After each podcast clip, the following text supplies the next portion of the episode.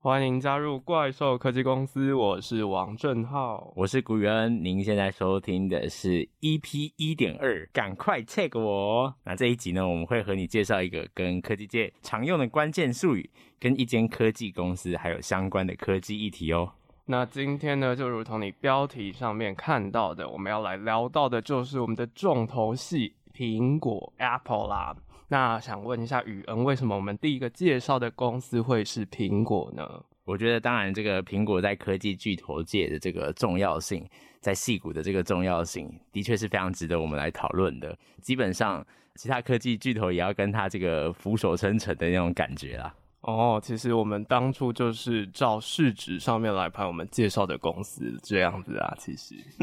因为苹果就是目前在整个的产业上面，它还是市值非常厉害的公司。那最近又到了这个开学季，相信大家应该也买了不少的科技产品吧？其中应该就不乏有苹果的产品。那接下来呢，我们就先来聊聊关于苹果相关的科技名词。今天我们要提到的呢，是有关开发者大会还有发表会的比较。那相信迈入九月，你应该都会陆续在新闻中听到啊，就是有关于苹果的秋季发表会即将到来。今年很像是在九月七号的样子。对。那如果是果粉的话，你们应该就会有收到苹果的邀请函发 out。像我自己就有收到，我真的是觉得这次的邀请函超级美的，就是有那种星空的那种背景。那如果还没有看过的呢，可以去我们的 IG 贴文。那在上一集我们其实也有提到这个 WWDC，就是所谓的开发者大会。虽然已经过了很久，不过就是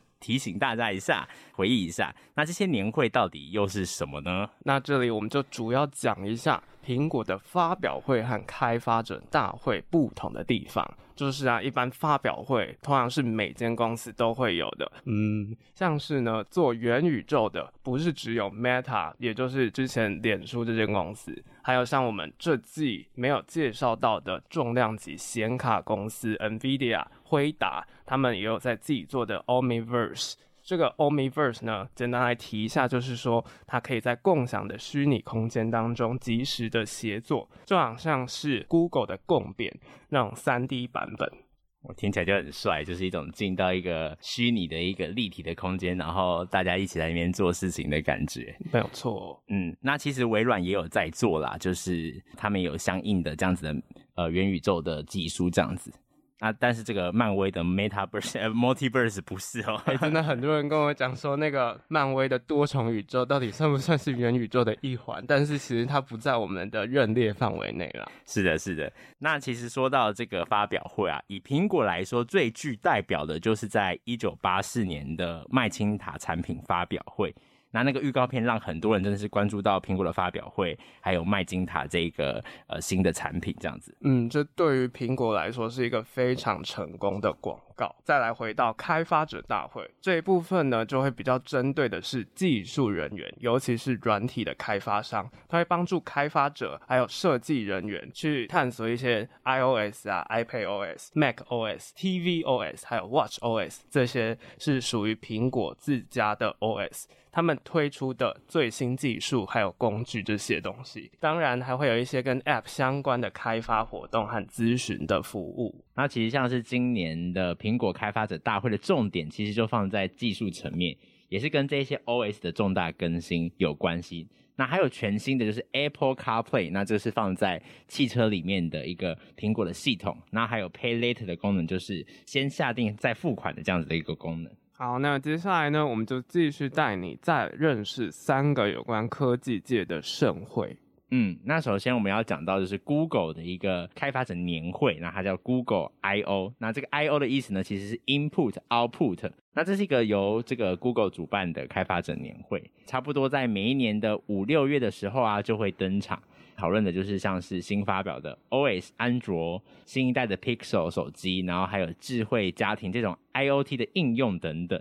那还有一个比较有名的是跟微软有关的，它的 Microsoft Build。这个活动呢，主要是以 Windows 还有 Azure，也就是微软的云端服务这些技术为主的开发者大会。那这一天呢，除了会发布微软的最新产品，还有这些技术，它也会针对像是他们自家的视讯软体 Teams，还有刚刚提到的 Azure。和游戏主机 Xbox。然后还有跟 AI 和身份认证这种跟未来比较有相关的一些实务讨论的部分。那有关微软这间公司呢，我们会在下一次继续讨论哦。嗯，那接下来要说到的是跟这个游戏迷非常有相关性的一个很重大的盛会，那是 E3 的电子娱乐展。这个是一个全球游戏业界最大的商业展览。所以基本上就是你是重度的游戏患者，有就是你是重度的游戏迷的话，就是无法错过的盛典。那这个 E3 哦，它通常是一个为期一周的活动，全球的游戏大厂都会选择在展览的头一两天来做新闻的发表会，所以是非常的重要，对于游戏业界。好啦，总的来说，有关于产品的发表就会被归类在发表会上面；有关于软体技术层面的话呢，就会是开发者大会的范畴，当然也会有一些小小的模糊地带啦，像是今年 WWDC 的苹果呢，就发表了搭载 M2 的 MacBook Air，还有新版十三寸的 MacBook Pro，也算是在开发者这种比较软体的这种盛会上面呢，抢先在一般消费者之前见证 M2 这种晶片，算是一种硬体的技术这样子，嗯。那关于这个开发者大会呢，跟发表会之间的一个差异性，我们就讲到这边，先告一个段落了。接下来呢，我们就要继续来聊到苹果这间公司啦。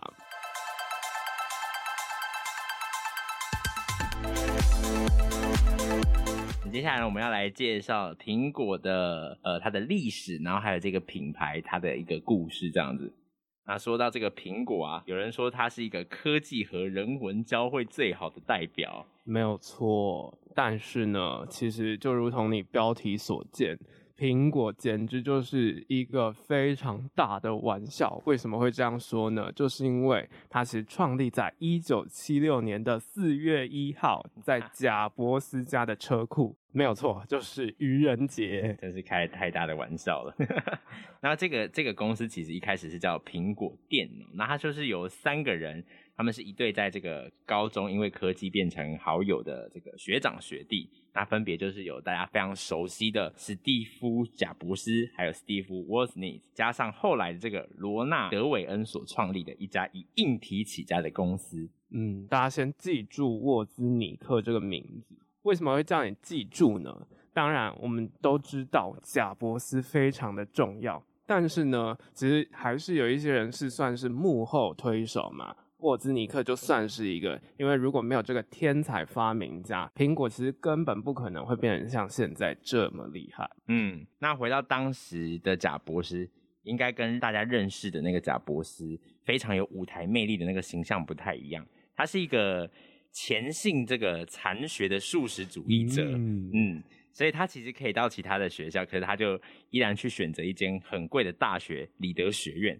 那读到一半啦、他就突然辍学跑到印度去进行这个长期的灵修之旅。对，就是一种非常玄。就是我当初在看贾伯斯传的时候，就是了解到这一面之后，就对他的印象马上破灭。虽然我自己也是觉得，对于这种性灵方面的东西，是真的是必须要去研究，但是他感觉不会像是在这个年轻的阶段会去研究的一个东西。感觉是一个迈入老年的才才会去想，嗯，开始要进行灵修之旅了。好，那我们回过头来讲，在他终于回到美国的时候呢，沃兹尼克当时其实他正在研发个人电脑。不过，沃兹尼克算是一个比较内敛害羞的人。他其实做电脑的目的，就只是想要让电脑同好会的人可以去共享这些电脑的技术，其实是没有把他想要商业化的打算。嗯，不过贾博士呢，他就是比较一个雄心壮志的人。同时，他也是一个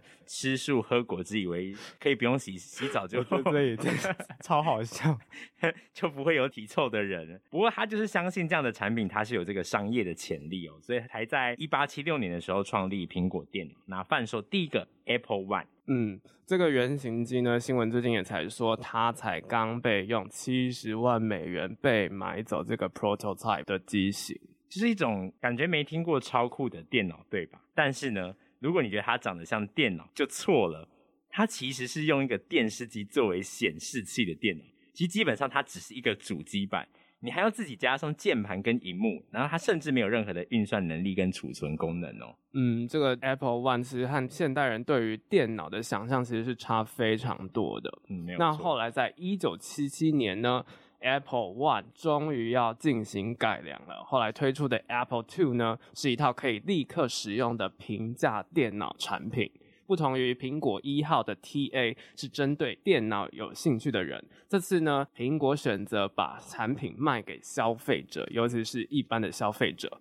那在产品设计上面呢，它有了电源供应器，还有塑胶外壳、键盘和显示界面。还有一个比较特别的点呢，就是声音的输出方面是提供了单声道的输出方式。堪称是一个引发个人电脑革命的产品，嗯，真的很酷诶。其实基本上已经跟现在的电脑感觉已经非常相像了，嗯，可以从这个电脑里面听到一些声音啊，或是一些画面这样子。那苹果也是托了这个苹果二号的福，就非常的畅销，所以苹果在一九八零年公开上市之后啊，非常快速的就成为了世界前五百大的科技公司。嗯，那以前的电脑都是需要输入指令的命令列使用界面。这个就是你必须要去用这个 coding，你需要用那个 CMD 去下指令给电脑，电脑才会运作。那一九八三年呢，就推出了这个 Apple Lisa，开始便有了这个图像的使用界面。那这个就是大家蛮常听到的 GPI（Graphical User Interface），那就可以透过这个滑鼠去操作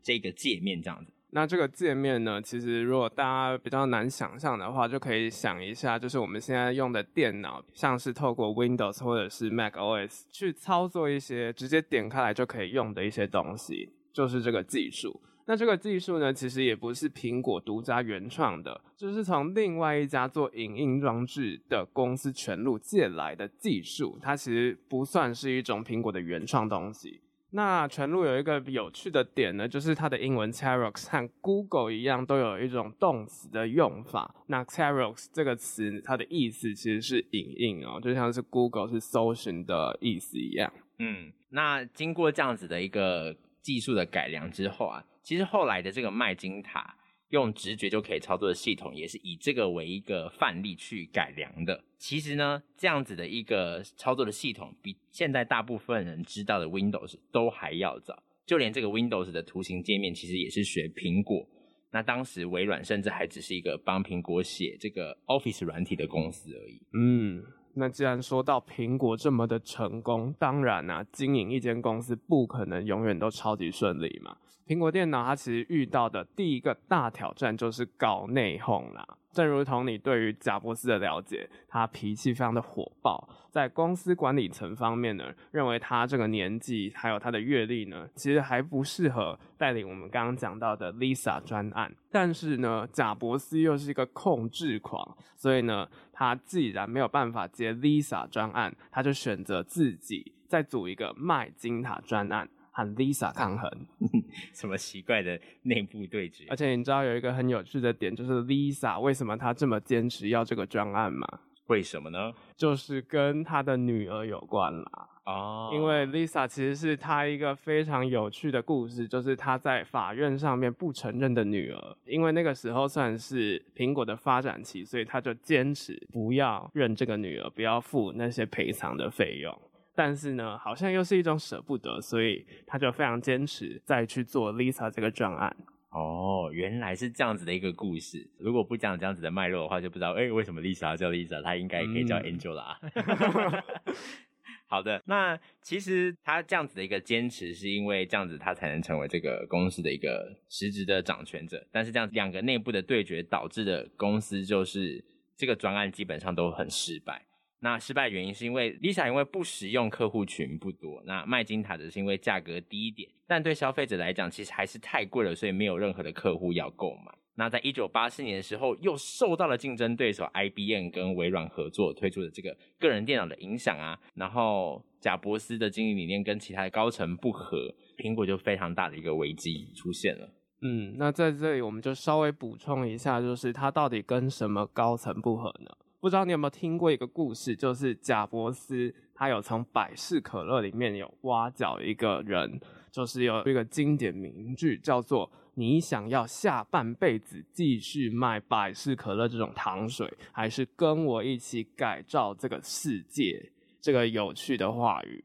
那既然这个从百事可乐挖角过来的人才是贾伯斯自己延揽来的嘛，理论上感觉他们的一个关系很好啊。嗯、但是结果呢，这个百事可乐的这个挖角来的人才，他成为执行长之后啊，竟然把贾伯斯踢掉了。就是其实贾伯斯自己呢，嗯、是后来真的受不了了，因为他就是一直很想要当执行长嘛。嗯，那贾伯斯跟这个百事可乐挖角过来的这个执行长斗争之后啊，因为他真的受不了了，所以他就辞去了这个董事长的一个职位，离开苹果了。那后来接手的这个执行长史丹利呢，他在管理跟产品策略上面的判断啊，其实反而使得苹果面临更大的危机，因为他其实在当时 IBM 和微软开始的个人电脑，就非常去把苹果的市占往下压。所以苹果这个时候想到的策略，其实就是在想说，是不是应该要把产品线扩大，这样才能包到更多的使用者呢？但这个策略很明显的，从后见之明的角度来看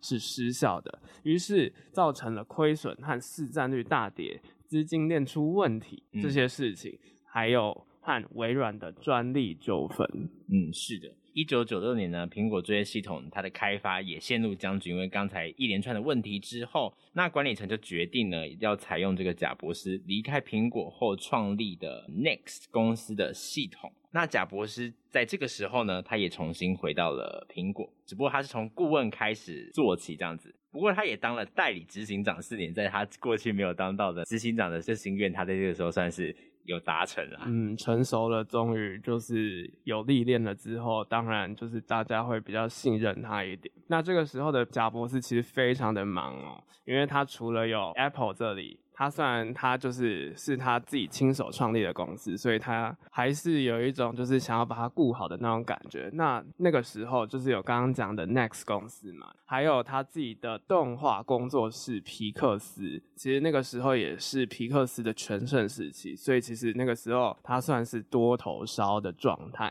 但是呢，尽管这么的忙，他还是有和设计师，也就是非常有名的强纳森·艾夫，他们有合作。主要比较代表性的作品，就像是 iPad、iPhone 跟 Watch 的设计，都是由这个设计师强纳森·艾夫去完成的。嗯，那他们合作之后啊，就开始研发这个新的产品线，甚至砍了公司很多不必要的产品。因为前面说到，他们以这个扩大他们的产品来当做这样子一个面对 IBM 挑战的一个策略。这个时候呢，贾博士就这个毅然决然的把这些不必要的产品砍掉，只留下了四个象限。这四个象限呢，分别就是关注消费者层面，还有关注商用层面的，作为横轴。那纵轴的部分呢，就是有关于笔电系列，还有个人电脑、桌上型电脑这样子去组合的四个象限，总共有四个产品这样子。嗯，没有错。这就是呼应到一个我们很常讲贾博士厉害的地方，就是前面我们刚刚讲的，他是一个非常喜欢性灵的人，也因此他就领悟到了禅学非常重要的点，就是 less is more。他非常懂得这个聚焦的能力，也是在之前的经验学习到的。嗯、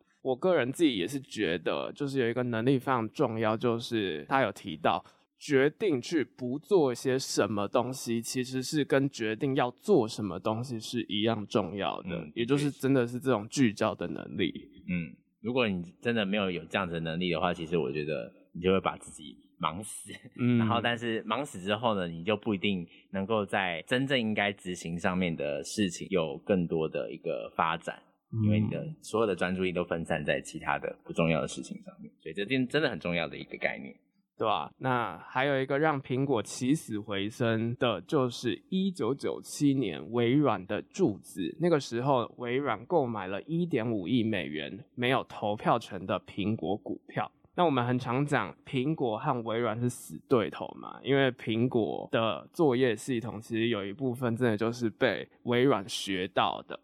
那死对头的苹果和微软终于再度合作，这个事情真的就非常的重要了。因为这个让当时陷入财政困难的苹果有了一个再重新复活的机会。虽然双方一开始是要共享部分的专利，然后 Office 在 Mac 上面要先保证说要在上面就是要运行五年。还有一个我自己是觉得很没有办法接受的事情，就是 Mac 曾经一度是把 IE 作为预设浏览器这件事情去换到微软的柱子。呃，IE 现在都已经拜拜了，真的很难想象。那在一九九八年的时候啊，他们就推出了这个新的产品 iMac。那这个产品非常的成功哦，它不是只有在美国本土大卖，它甚至在日本也大卖。所以这个成功的商品呢，就让苹果度过了这样子的一个财务的危机。嗯，接下来就是蒸蒸日上的时候啦，也就是我们很常讲到的苹果的创新。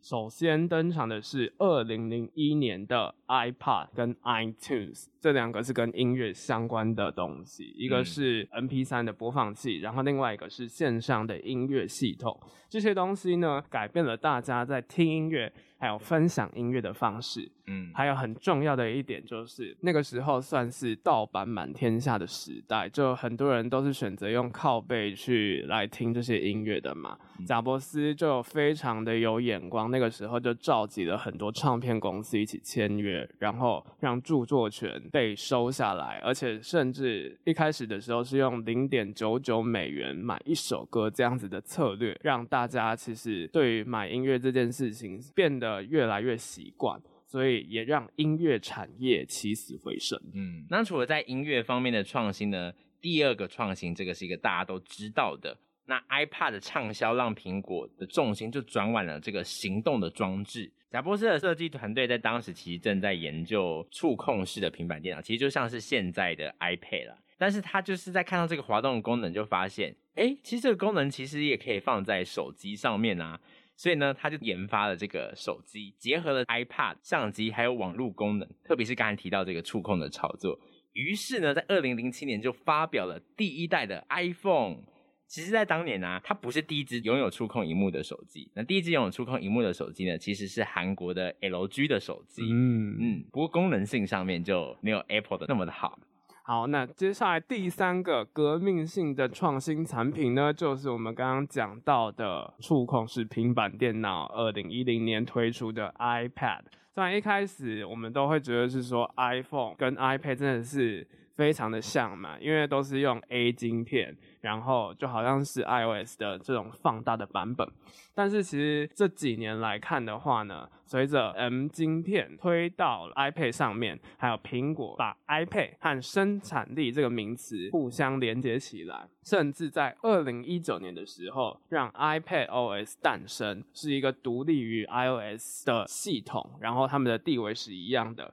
这种软硬体和键盘呢，现在的 iPad。其实就好像是苹果的电脑一样，嗯，就苹果有一年的 slogan，就是推出 iPad Pro 的时候，就有一个我印象很深刻的一个关键词，就叫做“你的下一台电脑何必是电脑”。不过就是要吐槽的点，就是其实很多这些专业的软体啊，像是这些创作或者设计的这些软嗯专业软体，其实 iPad 都还是没有办法支援。所以你说在生产力上面呢，其实说实在话，还是不如笔电来的方便。但是对于一般消费者来讲的话呢，现在的 iPad 其实就非常够用了，也难怪当初微软就非常害怕的点，就是个人电脑的市占，其实现在已经真的是越来越低了这样子。嗯，不过从另外一个角度，就是对于这个软体的开发商，能够针对平板电脑做出这些相应的专业的软体，我觉得是一个非常值得开发的商机。这样子。那这几年来呢，接下来的苹果除了三大创新之后，接下来推出的多半是改良的版本。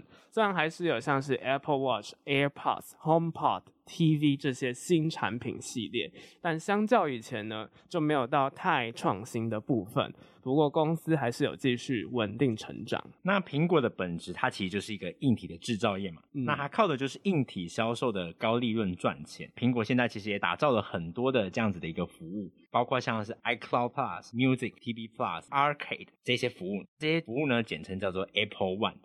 那其实也是为了让苹果的硬体可以卖得更好而设计出来的这些服务。那最重要的还是在于供应链，苹果就是大师级别的关于供应链的这这个公司，甚至可以说供应链就是苹果的整个核心科技。嗯，因为就是在贾伯斯过世之后继任的执行长库克，虽然如果你对苹果不熟，可能会比较不熟悉他，但是呢，我们刚刚提到的供应链，他做的这件事情可是没有贾伯斯少哦，因为他经营公司和供应链管理就是他的强项，在内部呢，其实很难看到一间公司是可以控管整个企业，但是又是可以拥有部门之间的弹性这件事情。因为苹果这间公司强的地方就是它只有一份最终的共同损益表，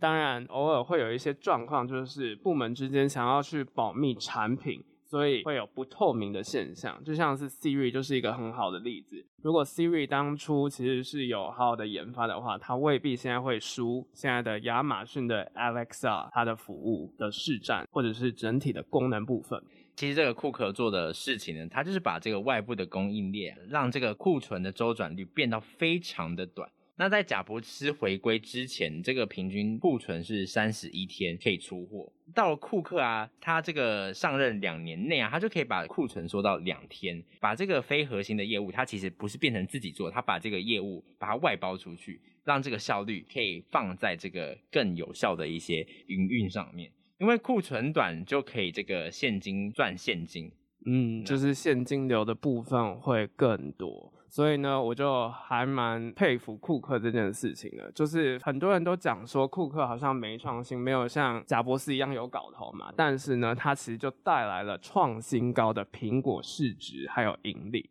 那在这部分呢，我就想要问宇恩一个问题，嗯、就是既然苹果这么的厉害，现在是市值非常高的公司，也是第一个突破两兆美元的公司嘛，嗯，那不知道你有没有听过富豪榜这件事情？苹果这么厉害，但是它的执行长都没有上富豪榜，诶、欸，我觉得这是一个很有趣的问题，就是我今天早上在录音的时候就会想到这个点，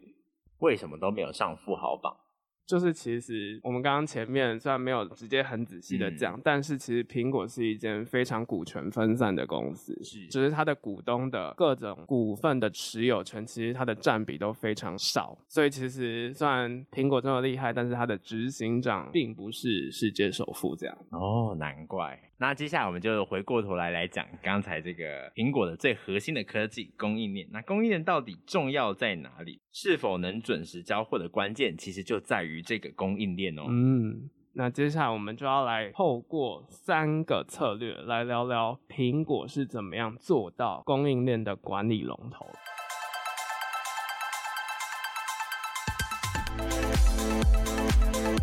那首先，这个第一个是所谓的深入。一般公司在做产品的时候啊，其实通常会先看上游有怎么样的零件，可以去拼出怎么样的产品。但是呢，苹果呢，它是一个相反过来的，它是先用设计去驱动的一个公司。那也就是说，它会先生出自己比较满意的一个产品和使用者体验之后呢，再看市场谁可以提供零组件，跟它的需求是最接近的，然后再进行合作。对，这是它供应链非常高效的第一个部分。第二个策略呢，其实就是超前部署，因为要掌握全球的供应链，其实是非常困难的，因为毕竟有好多的公司是互相要牵动着嘛。嗯、所以呢，苹果其实就非常厉害的，它会借由掌握供应链这一块，去安排自己的产品什么时候要推出这个节奏。也就是说，一般来讲的话，它的整个研发周期会提早发布两年。举一个例子来说，就是当季推出产品的时候，其实后续的迭代产品，它的支线系列其实就已经在工艺改良阶段了。所以，苹果算是一个非常了解它的技术和未来规划的公司，产品的更新非常的有节奏感。我们也可以从手机这样的精密工业看得出，苹果供应链真的是非常的强大。嗯，所以它才可以那么的永续嘛，真的是非常长寿的公司。嗯，那接下来的这个是并购，这是最后一个，他会去不断关注有没有一些新创的公司，增加其他竞争对手的一个追赶的成本。像是这些 Siri 啊，或者是指纹的功能，其实不算是他们独创的啦，是算是他们买来的。所以就是这个有资金，有时候也是你可以不一定要投入在自己研发，你也可以去买别人的技术回来，其实是非常好的一个手段，这样子。当然，这个前提就是你必须要有强大的资本，所以我们会说，苹果就是因为做大了，所以现在才有办法这样子去到处收买技术，有钱真好。那另外一个点就是它会做，就是市场上没有人做的技术，像是其实他们的手机跟他们电脑的处理器都是他们自己研发出来的，手机的 A 系列，电脑的 M 系列，所以其实呢，他们目前呢、啊、真的是增强自己在软体跟硬体整合的一个技术。就是那种垂直整合的能力真的是非常的强，那种封闭式的生态系也是打造苹果生态系里面非常重要，不同于其他作业系统的特色。那尽管呢，我们现在会说它是高端的手机界霸主，iPhone 现在还是非常的强嘛。像是发布会来讲，其实 iPhone 很常都是整个苹果发表会的重点。但是其实我们也关注到一个现象，就是全球的手机市场算是已经真的要饱和的状态了。也因此，苹果是不是有改变它的策略呢？从以前的卖硬体来讲。的确，在这样子的一个情况上面，我们是有看到有些些的改变了一些策略，嗯，就他特别增强在他的服务的这一块，有想要去从这边获得更多的营收。简单来讲，就是现在的苹果卖硬体给你，其实是希望你去用它的付费软体。这个呢，在商业的角度来讲。它算是苹果的第二成长曲线，因为第一成长曲线在手机的部分已经在成熟期，甚至是要迈向衰退期了。但是服务这一块呢，它是非常有前景的东西。随着苹果的装置大家越买越多，其实靠服务赚钱这件事情反而是会越来越多，因为大家就会在苹果的装置上面去用这些像是 Music 啊、TV 这些东西。不过虽然它在目前呢、关于一些内容的产值上面还是蛮保守，它的大部分的软体还是靠外部的开发人，比较少自己去研发，就是可以使用的软体。那像是它其实也有 OTT 平台，就是它的 TV Plus，那上面其实都有一些蛮高品质的内容，但是以多元性来讲，就真的是相较于 Netflix 啊或 Disney Plus，就稍微略逊了那么一些。对啊，但是它毕竟还是第一个得奥斯卡的串流平台，是也算是蛮强的。总之啊，这种服务其实是苹果到现在来讲，它其实算是一间非常老的公司嘛，从一九七六年一直到现在。那总之呢，这种让服务跟产品透过不买断的方式，而是透过订阅制的方式增加营收，这件事情也是一个非常棒的策略。嗯，没有错。那我们再回到它的这个强项硬体来说，苹果为什么可以卖的比其他同行贵？这个我想是大家非常好奇的一个问题。嗯、那它到底为什么当初就是用这样子的策略呢？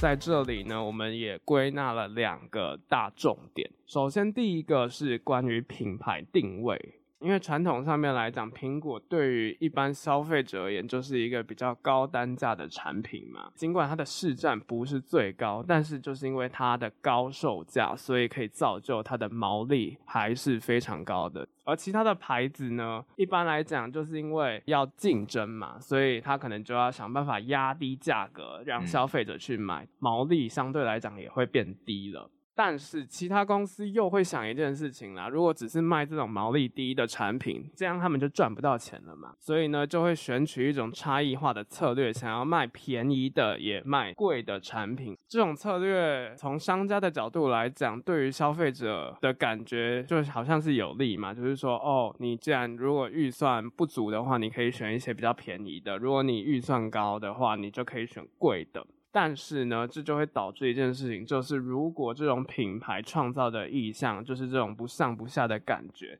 那为什么我们不买便宜的，或者就直接买苹果的产品呢？也就是说，这种非常注重 CP 值的 3C 市场来讲的话，如果你是做高低价位的状况，其实反而会让品牌的价值贬值了。嗯，所以我觉得苹果很聪明，就是它一开始就选择不要以这样子的一个方式来卖它的产品。他把这个概念打掉之后，把自己变成一种类精品的一种品牌。那甚至有一种说法，就是要买苹果，你不能只买 iPhone，你要买就一次买这个三套三件套，iPhone 啊、iPad 啊、Mac 一起买起来。嗯，虽然这种苹果的手机真的有些人就会讲说它是奢侈品，但是它其实它的本质和我们一般传统定义的精品还是不太一样。因为精品这种东西来讲，真的不是每个人都会去买的。但是苹果呢，它的价格对于大多数的中产阶级来讲，还是负担得起的。也就是呼应到前面我们提到，贾伯斯他重新回到苹果后，就专注在砍产品这一部分。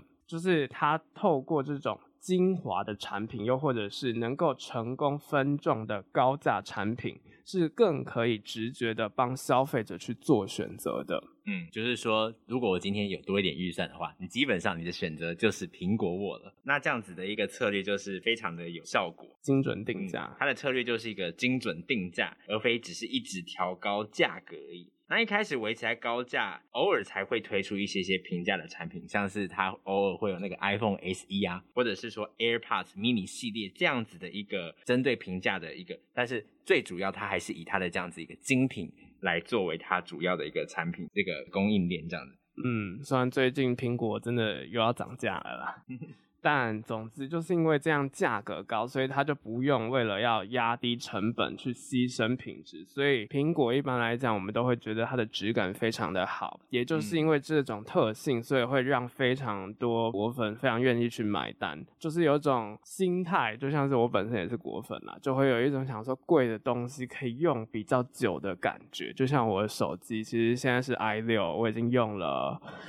啊几年啦。五年有了，哎、欸，不，现在已经要出十四了，所以也 用了八年了耶。哇塞，用了八年了，我的天啊！你今年有没有考虑要换手机的？就代表说它真的非常的耐，因为现在的操作都真的是非常的正常。嗯，没有错。那这个用专业的术语来讲，苹果其实就是在做这个品牌溢价方面非常的在行啦。那也就是打造这个品牌的一个高附加价值，让产品的价格拉得比市场可以高。但是这样子一个条件，就是它必须要建立与消费者之间有一个非常强烈的一个信任的关系，嗯，人家才愿意买账，就是果粉教徒啦，没有错，没有错。好，接下来提到第二个策略呢，就呼应前面来讲的长期信任方面，就是有关于苹果的生态系。我们前面有讲到说，苹果它是一个用服务赚钱的公司嘛。那像是在 iPod 时代呢，它就有推出这个 iTunes，那你就是必须要透过刚才讲到零点九九元的美金去买音乐，或者是说现在的这个 Store 啊，购买这个软体内购或是订阅苹果的话，你苹果就会从开发商抽这样子三成的佣金。那还有就是云端的储存空间，就让你每个月都必须要乖乖缴月费这样。对，我最近就有听到非常多人说。iCloud，我这样子每个月都要固定付钱，但是好像感觉没有在用什么东西，所以在下一集我们的 EP 一点三，我们就会好好的教你 iCloud 到底有什么样特别的功能啊。是的，不过就是因为这个苹果的生态系，它其实是还蛮封闭、非常简洁的一个环境，创造出这样子一个顾客的黏着度。那生态系外的用户要怎么开发？其实这个就是一个非常大的一个问题了。总之啊，Apple 这间公司的性格，我们可以简单的归纳，就是什么事情都喜欢自己来。像是它有创造出像是 Lightning 这种自家的电线规格。这里就有一个小实事，就是说欧盟其实有规定说，二零二四年要全面限制这些电线只能使用 Type C，也就是 USB Type C 的简称。那这个 US Type C 它的特点就是它正反的头都长得一样，然后你的正反面其实都可以插，然后甚至有一个最大的特点就是可以快充。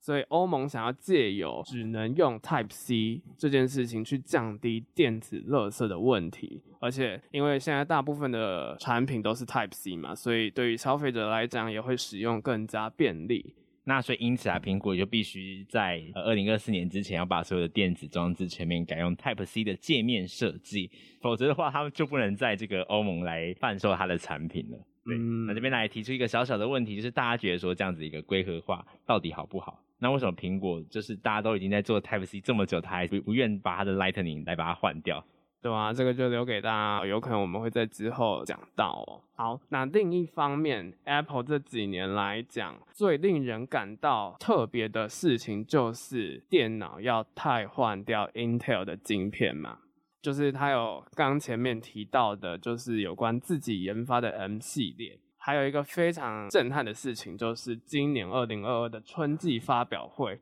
正式发表的 M1 Ultra 技术，就是连 Mac 这种桌机都要换成 M1，真的是要跟 Intel say goodbye 了。等到 Mac 这些全速的晶片都被更换成 M 晶片之后，会是第一个化装置完美整合的服务，因为你都是同一晶片，所以在软体设计上面来讲都可以互通有无嘛。没有错，就是这种晶片都是 ARM 架构的系列，所以在电脑、平板跟手机领域都可以达到最好的使用者体验。对，所以这个生态系的整个互通的一个感受，应该就会更加的顺畅，就是不会有一些在至少在开发上面，我还要去什么转不一样的格式什么之类的。嗯应该是会更友善一点。对，就是所以我们就可以很大胆的讲一件事情，就是说苹果一开始是做硬体的嘛，然后突然某一阵子转来做服务了嘛，这几年。最近呢，其实我们也可以算是它又跨足到晶片，变成一个晶片公司。